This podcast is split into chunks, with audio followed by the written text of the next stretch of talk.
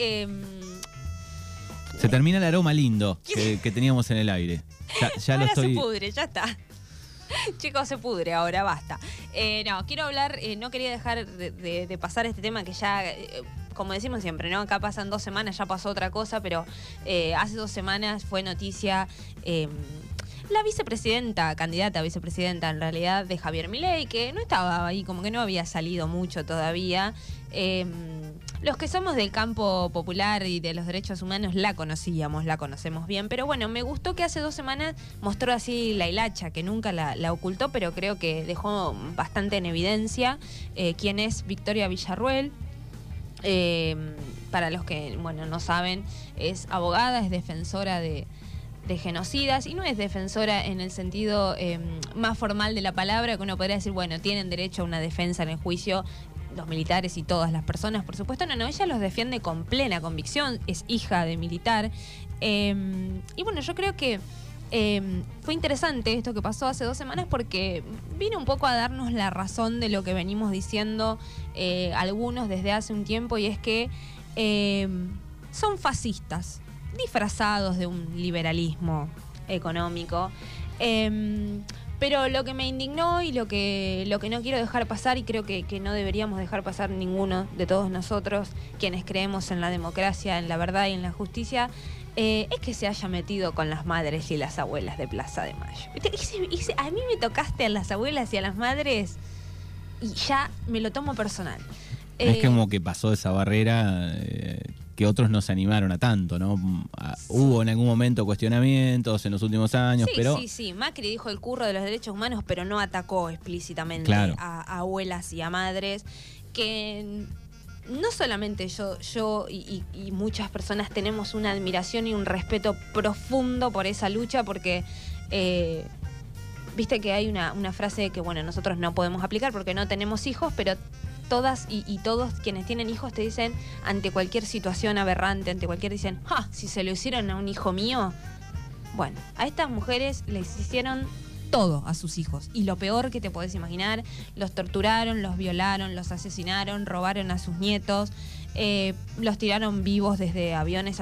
Todo lo más asqueroso, repugnante e inhumano que te puedas imaginar se los hicieron a los Sí, sí. hijos ¿Y de cuántos eh, padres y madres hay que no saben absolutamente nada, ¿no? De dónde está, Nada, qué pasó. Nada, nada, nada, nada. Entonces, que estas mujeres, habiendo sufrido todas estas cosas, tengan la dignidad y la entereza que tienen, reconocidas en el mundo por su lucha de forma pacífica, exigiendo nada más y nada menos que justicia legal, no por mano propia, no este, cualquier atrocidad.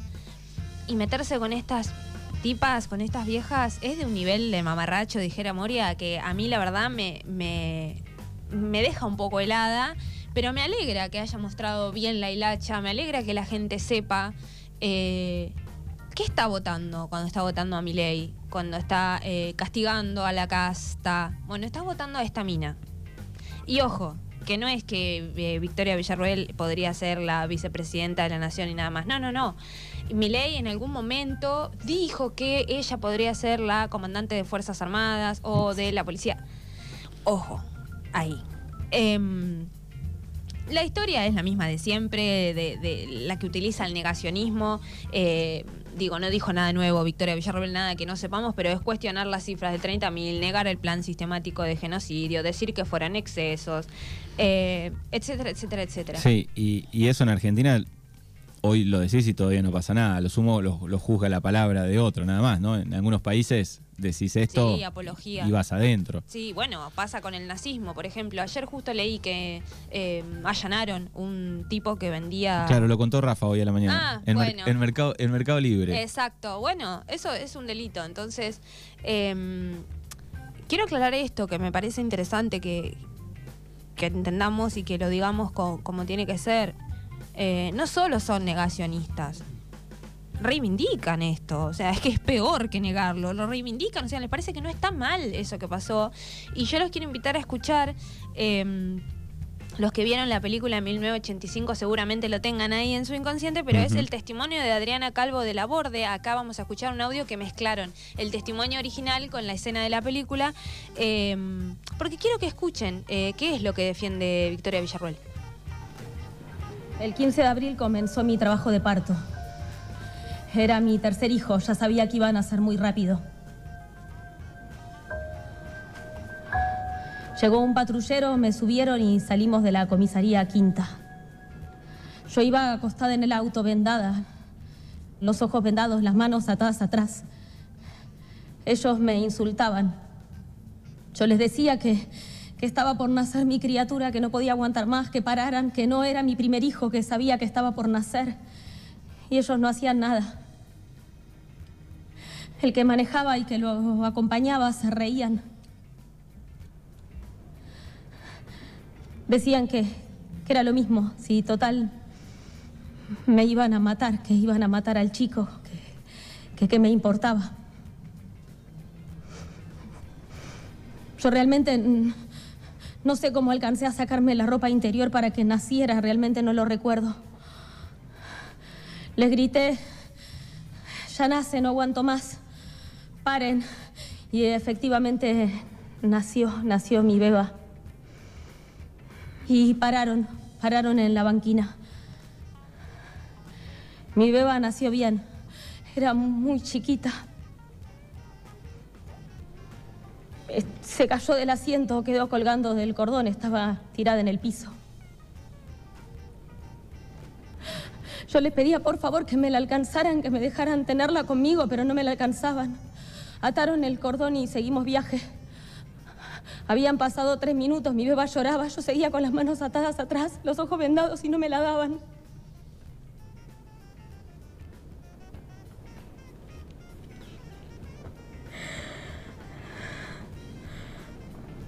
Llegamos a otro lugar, era un local muy grande que tenía mesadas de mármol. A mi beba la habían apoyado en una mesada, estaba sucia, tenía frío, lloraba. Me hicieron pasar, me trajeron un balde. Y me hicieron baldear el piso y limpiar todas las mesadas.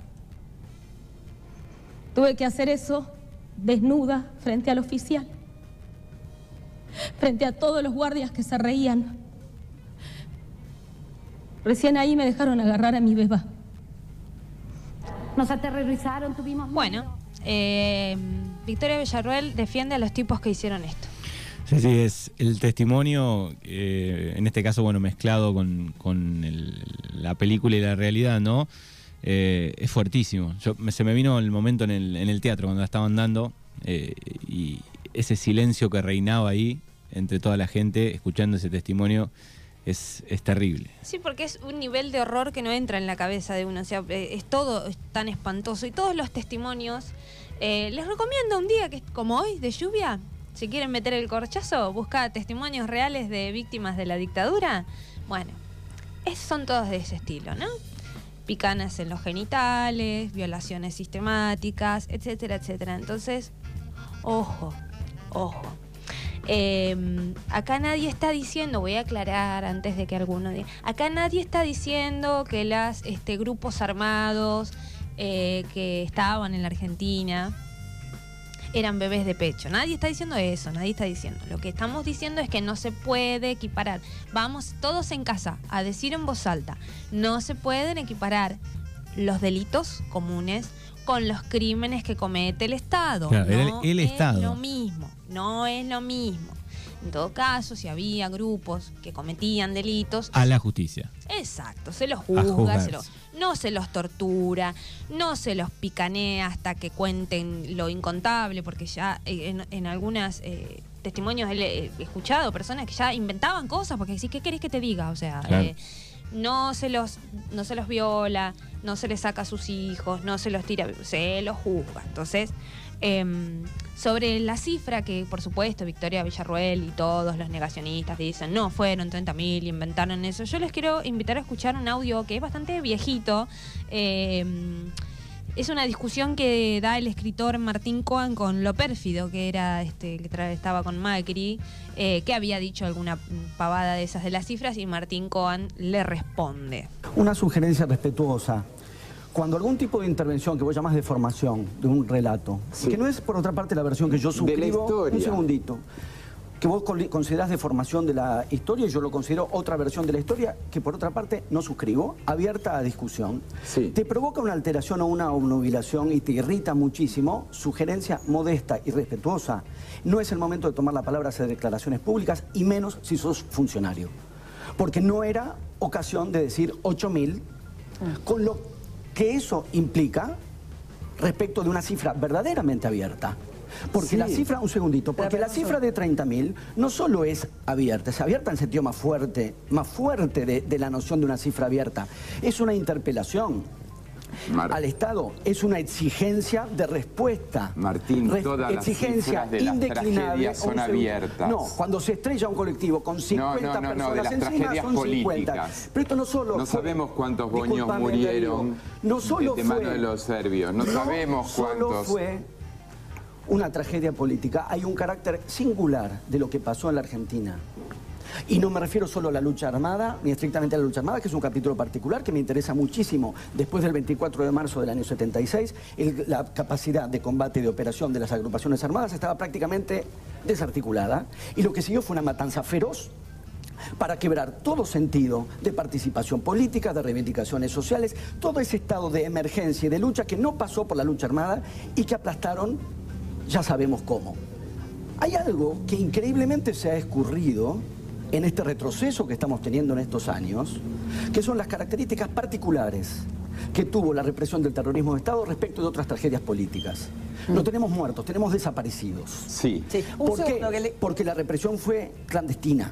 Sí. Porque no Sí. hubo cuerpos, porque se siguen Sí. buscando los cuerpos, porque se siguen buscando los niños apropiados. La cifra está abierta por, Por eso. eso. Y si la abrimos en 30.000, la abrimos, digo, en un colectivo, en un momento determinado, se postula, y yo insisto en la Sí. idea de postulación, porque bien, justamente sí. no estamos en la disputa de cifras bajo comprobación. No, porque si el Estado reprimió de manera clandestina e ilegal y los cuerpos los sustrajo y la información no lo dio, la cifra abierta no es solo que no sabemos, no es que inventamos 30.000 como se dice tontamente o macabramente, inventamos 30.000 porque no, no, sabemos. el hecho de no saber es una denuncia en sí misma. Exacto, y una El- el exigencia hecho de no respuesta. Clarito, Martín Cohen. Yo eh, la escuchaba a Victoria Villarruel en el homenaje que hizo a las víctimas eh, de las guerrillas y del terrorismo, diciendo que ella, eh, y la escuché en otras notas, que había que contar la historia completa, que había que contar todo lo que es la memoria. Yo estoy de acuerdo. Yo la invito a Victoria Villarruel, cuyo nombre figuraba en los cuadernos de Checolás, responsable del primer secuestro y de la segunda desaparición de Jorge Julio López en Democracia. Eh, el nombre de Victoria Villarruel está en sus este, contactos, en su cuaderno que allanaron. Eh, sabemos que Victoria Villarruel eh, visitaba a Videla, su domicilio, lo visitaba en la cárcel. Entonces yo la invito a Victoria Villarruel a que hagamos la memoria completa, a que le pregunte a sus amigos genocidas qué hicieron con los cuerpos de los compañeros, que nos cuente eh, qué hicieron con los casi 300 eh, niños, niñas que aún no encuentran abuelas de Plaza de Mayo y que fueron robados de sus familias. Eh, entonces, hagamos, hagamos la memoria completa. La invito a Victoria. Porque siempre salta esa, ¿no? Yo la invito. Siempre se salta, salta un grupo con esa, ¿no? Bueno, cuenten la historia Que completa. cuenten, bueno, yo los invito a contar qué hicieron con los compañeros desaparecidos, dónde están, que siguen faltando un montón de, personas, lo que decías vos, madres, abuelas que no pudieron ni siquiera ir a un lugar a llevar una flor al cementerio. Entonces yo la invito, me parece genial, eh, porque les cuento, eh, por, por si no están enterados, que en todos estos años que llevamos eh, juzgando genocidas, eh, desde que se derogaron las leyes de obediencia de vida punto final, desde que la Corte Suprema también eh, acompañó eso y demás, eh, nunca, jamás un genocida rompió el pacto de silencio. Nunca, jamás ninguno dijo algo, aportó un dato para acompañar eh, a esa reestructuración de la memoria y de la verdad. Eh, nunca jamás ninguno se arrepintió, nunca jamás ninguno pidió perdón. Eh, así que me gusta esto de que hagamos la memoria completa. La invito a Victoria Villarruela a preguntarles a, sus amigos genocidas qué hicieron con, con estas personas. Y un argumento jurídico, esto voy a tratar de hacerlo breve porque ya tenemos poco tiempo, pero es para que se entienda. Un argumento jurídico que le escuché dar a Victoria Villarruel con Eduardo Feynman es que estos juicios no son justos, no están, este, mm, no, no, no se ajustan al derecho porque la ley penal no puede ser retroactiva, es asara, sasasa, eh, usa un montón de argumentos que usamos quienes defendemos los derechos humanos para defender a estas lacras, que siguen siendo personas y tienen todos los derechos del mundo, pero se olvida Victoria Villarruel, como abogada que es, me extraña que no lo haya estudiado en la facultad, hay que ver dónde estudió. Em, que no le explique a la población, a la gente, que nosotros tenemos, esto creo que ya lo expliqué alguna vez, pero nunca está de más recordarlo, nuestro sistema jurídico, nuestro ordenamiento hay que pensarlo como una pirámide, ¿no? En la punta de la pirámide están la Constitución Nacional y ciertos tratados que tienen jerarquía, tratados de derechos humanos que tienen jerarquía institucional, eh, eh, constitucional, perdón. ¿Qué significa esto? Que tienen el mismo valor que la Constitución, que es la ley suprema. Eso está en el eh, artículo 75, inciso 22 de la Constitución Nacional y quedó este, sentado en la reforma del 94, ¿no? Ha- había algunas disputas eh, jurisprudenciales de qué valor tenían estos tratados. Bueno, con la reforma esto, este de- debate se sella y es, hay tratados de jerarquía constitucional, tienen el mismo valor que la Constitución. Eso es la norma suprema. Después vienen los tratados, otros tratados internacionales, las leyes del Congreso nacionales, después vienen las ahí. provinciales, claro. Y todo tiene que tener una coherencia, ¿no? La, la parte, la base de, de la pirámide y lo medio, no se puede contradecir con la punta, o sea, no se puede contradecir con la Constitución y con estos tratados. Entonces, ¿qué encontramos en nuestro tratado? Yo traje aquí mi, mi constitución de bolsillo que tengo.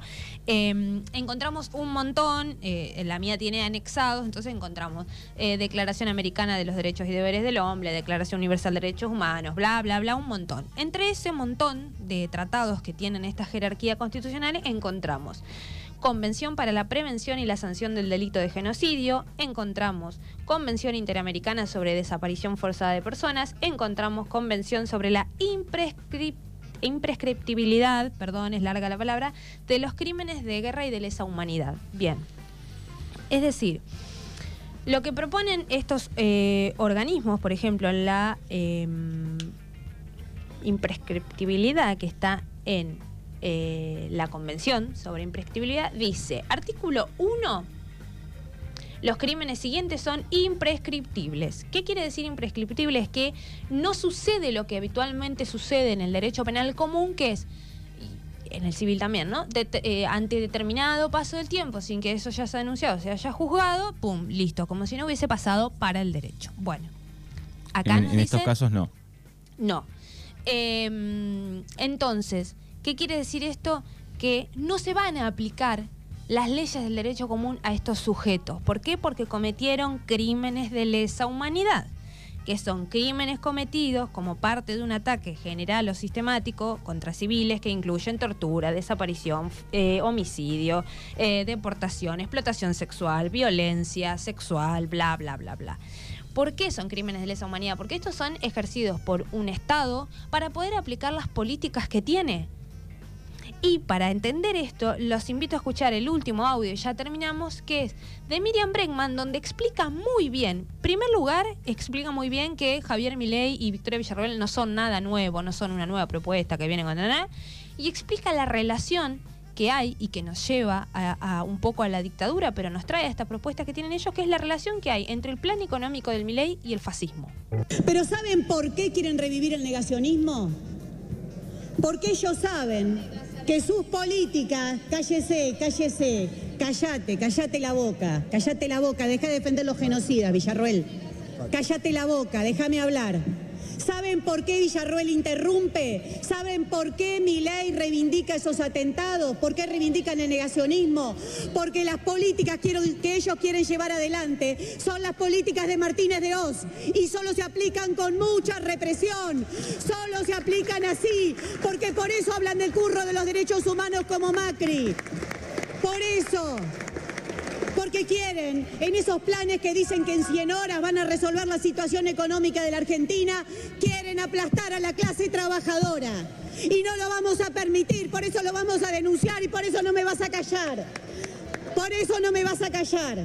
porque estamos hablando del presente, porque estamos hablando de lo que pasa hoy, porque quieren construir un sentido común de derecha y por eso discuten que fueron 30.000. Saben, saben que quienes exigimos históricamente la lista de los detenidos desaparecidos somos nosotros, somos nosotras, con las madres, con las abuelas, con los familiares, con los hijos y con las hijas.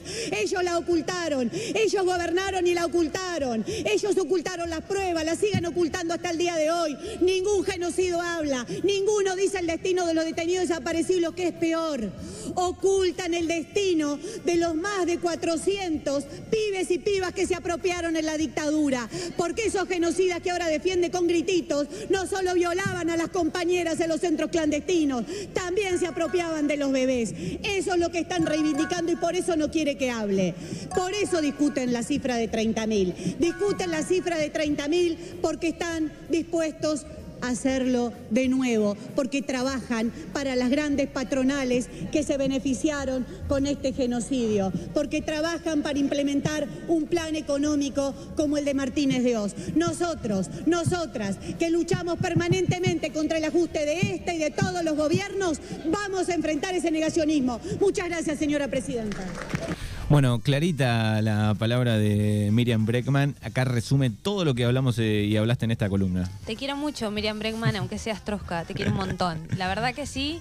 eh, yo les quiero, quiero, de verdad, quiero que se queden pensando en esto, de verdad quiero que piensen que están votando.